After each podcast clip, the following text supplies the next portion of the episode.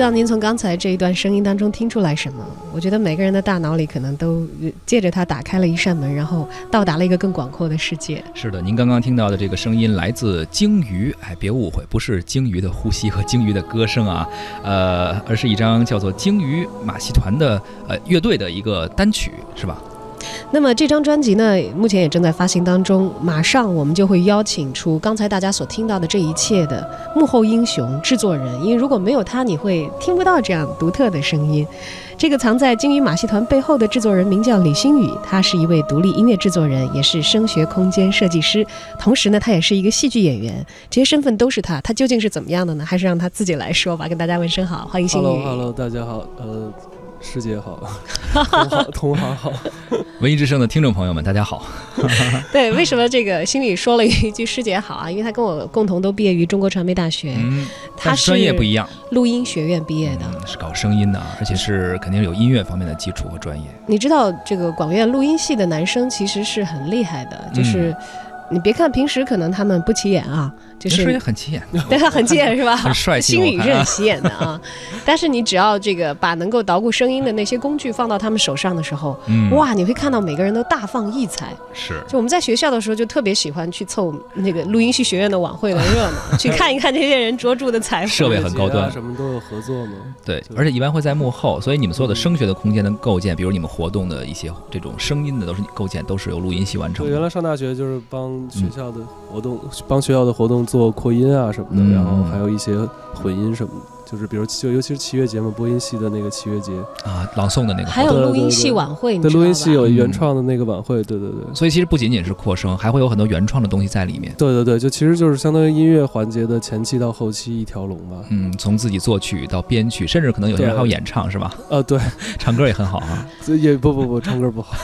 没有录音系也有唱歌不错。对，录音系有几个唱歌确实很好。他们都会组乐队，然后还会不止一个乐队，就是就是在进入正规的这个社会的。生产流程之前已经开始在摸各个这个对广院不是原来有个小白羊嘛？就是我记得好多好多届的冠军都是录音系毕业的，所以其实技术在不行。你在学校的时候是不是也是组乐队？就是最开始呃，对对对，最开始也是。然后在大学的时候组过一个乐队，然后大学的时候还去台湾比赛嘛？叫什么名字？叫 S N P。好，当时那是第一支乐队，对，那是大学时候的乐队。然后之前在在台湾比赛还拿了一个拿了一个奖。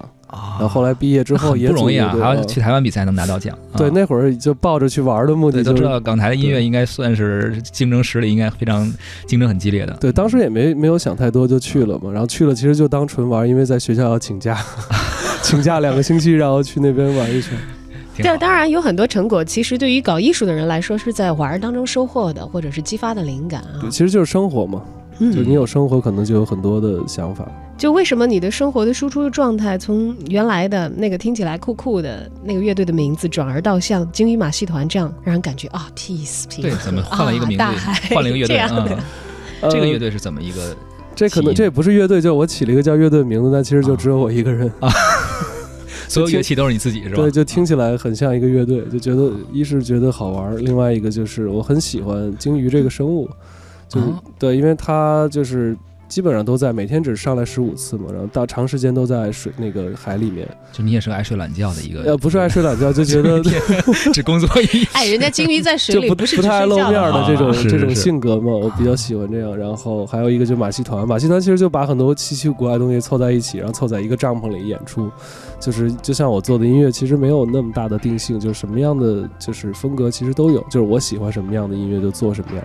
嗯，可是刚才我们听到的那个鲸鱼，嗯，其实听起来还像是动用到的这个音乐元素规模还挺庞大的一个感觉。对，用了几十个人的呼吸去构建一个海浪的感觉。因为其实鲸鱼我在影射的其实是不同的人，就是每一个人他其实都像一只鲸鱼一样，他有每个人的不同的性格，但是又把自己深深的藏起来。其实我我做这首歌的意思也是，就是想用这些呼吸去代表每一个人，就是每一个不同的生命。所以就在你的作品中，其实不光是我们可能传统印象中感觉有呃键盘乐器、钢琴啊、吉他等等，你还会用到很多的自然生活中有到的声音。呃，对，就是其实不限于乐器，然后其实也会用声音一块儿去创作。比如像刚才这首《鲸鱼》，用到人的呼吸，还有还有你的什么作品中会用到什么样的声音呢？自然中的声音。就第二第二张专辑里面用了很多，就是就是那个几个自然声音，比如说像《老友》是那个巴厘岛的海岸的声音。然后，比如说里面还有之前在黄石公园的录音，你真的要去那里去采录？呃，是我去过的地方。其实这些声音都是我去过的地方，我在那边有有过一些经历，然后同时也有回忆，然后把这些声音就是跟我的音乐放在一起。把所有的自然的声音和音符结合起来。就我有的时候就很羡慕星宇，是吧就因为我不懂技术，不是录音学院的。我我旅行的时候，因为咱们搞声音工作嘛，也会习惯把那些特别给你刺激的、你印象很深刻的东西留下来，尤其是声音这种。一瞬即逝的东西啊，但我经常拿回来的音频录的非常粗糙，就是拿自己手机。没事，你那个照片拍的美嘛，P 的也很好，是吧？那那我得各有专长，对，做微信公号了。当然了，这个声音和记忆和我们可能很多内心的活动，甚至是在潜意识层面的，我们的一些自己所不能够察觉的活动，可能是会直接相连的。就像刚才听到鲸鱼的时候，啊，会忍不住呃闭上眼睛就想象自己可能在海水当中沉浮，不管自己是不是一只鲸鱼，但是好像在心理上已经和这个跟着那个呼吸的海浪哈在起伏，对，深深的贴服了。那么现在我们所听到的这段背景乐呢，叫做漂浮记忆。这是鲸鱼浮上海面吗？没有，这是另外一段，就是它这里面其实也用了一些声音，但是不是录音的声音，是我制造的声音。制造的声音，因为声音其实对，因为声音其实它就是很多正弦波组成的嘛。嗯，你可以对正弦波进行处理，你可以生成很多正弦波，然后同时你可以用声音去制造声音。这首这首音乐里面其实用了一些我去制造的，就是非自然的声音在里面。我理解就是可能自然界中没有的声音，你用其他声音进行一个合成。对，其实比如像记忆，我们每个人的脑海里其实都有一些脑电波嘛，其实就是像这样的声音一样，它其实不是一个实地存在的东西，它其实是意识的一部分。你看有点抽象了哈。这这技术玩出来的。所以说，其实有时候音乐不是那么说得清楚的，可能需要去感受。可能你写的时候是不是写的也是一种感受啊？比如对对对对，就没有那么具体，因为很抽象的东西，每个人都有不同的感受。对。但是在完成的时候会不会特别具体？因为我以前嗯完全不知道音乐是怎么生产出来的。有一次偶然有一个做生产的朋友告诉我说，因为他是这个乐手嘛，要去录音，然后到了半段儿，然后说，哎呀，嗯，没关系，我先可以放一放，一会儿再去录。说怎么了？说写曲儿那哥们儿还跟那儿算呢。我说这跟数学有关系吗？他说你不知道要算啊。算那个和声什么什么音程什么之类的。呃，编曲是很多是需要稍微算一下的，但是算算法其实也是前人经过不断的经验去总结出来的。就是比如说，你像我在去南美洲的时候，其实他们根本不会算，但是自然就达到那个很漂亮的他们数学很差，买个东西找钱都不会找，就摁摁计算器要摁半天。然后，但是其实他们也能创造出非常棒的音乐。其实很多都是经验，就是没有没有说必须要算或者是就这样。那其实是没有一个规则在里面，它是很抽象的一个表达。就是默默的凭着直觉，也许你可以一下子摸到那个特别好的，可能比你刻意去计算的东西更加好的东西。对对对，而且直觉直觉也是可以积累的，就像经验一样，你慢慢积累更多的直觉，其实就变成你自己的体系了。嗯，我特想知道一下，就是你这几个身份，从录音师、制作人，然后包括也自己演唱歌手，同时还是空间声学空间设计师，你这几个身份是有一个呃先有什么后有什么一个递进关系，还是在其中怎么进行转换呢？呃，其实算是同时吧，但是可能声学设计师这个就是出名的比较早，就因为大学的时候就是录音工程专业嘛，然后声学是我们的专业课，然后同时我毕业论文写的也是声学，然后后来就设计了很多录音室，然后也跟很多。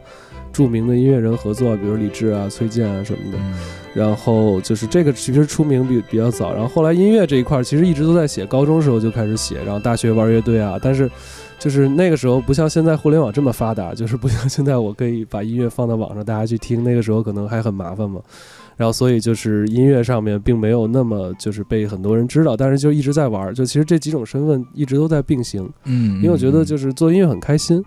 就是做做，比如说计像那种理性的分析，做声学，它其实需要很多计算啊，去分析、去建模啊什么的。但是音乐呢，是让我可以把很多抽象的情绪通过抽象的方式表达出来。就是说我我比如说我开心，我可以不用说我开心，我就弹哆咪嗦，我就表示我开心。伤心就是拉对拉哆拉哆。对对对对对，比如说我伤心就打个比方，我伤心就弹拉哆咪嗦，我不用告诉你我伤心，所以你知道不知道就都可以，你感受。就是这个样子。这有点像你说的那个鲸鱼。我们知道鲸鱼其实因为它的这个声波所在的这个频段，不是所有人都可以听得到的。但是其实也不是所有的鲸鱼可以听得到自己这个区域，但它只能听到自己的这个这个区域里的鲸鱼的一个。一个频道，就像你悲伤，你快乐，你用你的方式表述，不是所有的接受者可能会 get 到这个点。对。但如果一旦频率跟你对接上了，哇，那就意味着是有共鸣了啊。对对对，其实声音就是共鸣嘛，它声音是一种震动，震动就会产生共鸣。嗯，有很多时候我们在向外发出一个声音信号的时候，并不知道它会经历怎样的未来。但是当你向外发出这个信号的时候，你知道你已经向未来预约过了，预约过任何一种。也许你没有办法具体去想象，但知道它一定会出现的共鸣。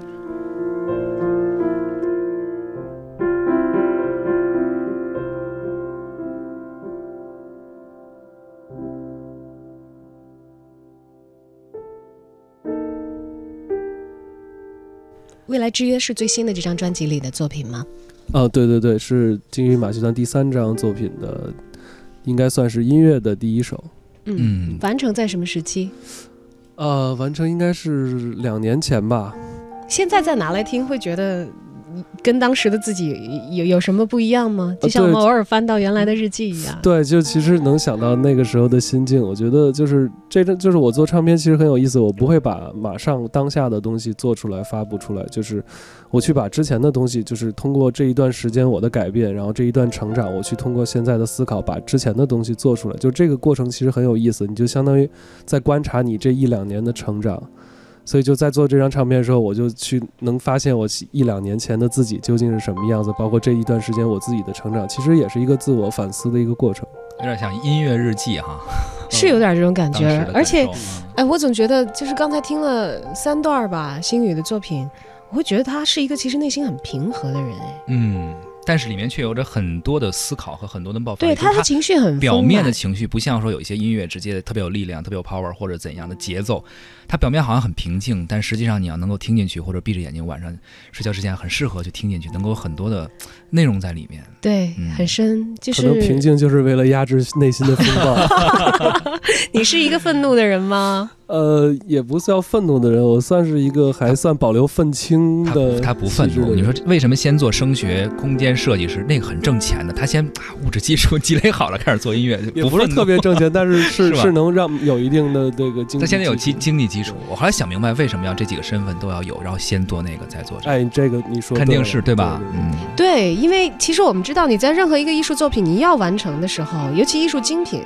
它必须要消耗相当的成本，是越是精良的东西，可能消耗成本越大。我看了一个报道，就是说你的生产工具和你的收入成正比嘛。有人就是靠一双手，比如做一个什么事儿，说我这个成本可能是一根笔啊，五块钱我就写书。然后我说我说录音艺术或者说音乐制作这个生产工具的成本好像非常高，太高了。同时再去做音乐，对，而且这个就跟就是喜欢拍照人爱买镜头、爱买相机其实很像，摄影也是，对，就是一个坑。所以其实你已经出到了第三张专辑，这次是鲸鱼马戏团的第三张专辑，对对对，也是很很不容易了。我们可以在什么地方听到？比如说一些 App 上，或者说去购买专辑。就是现在就是虾米还有那 Apple Music 这些地方都有，然后慢慢的就是其他的平台也会陆续上。然后是搜索鲸鱼马戏团，鲸鱼马戏团就可以。然后实体的话，就是可能要在五月中才可以。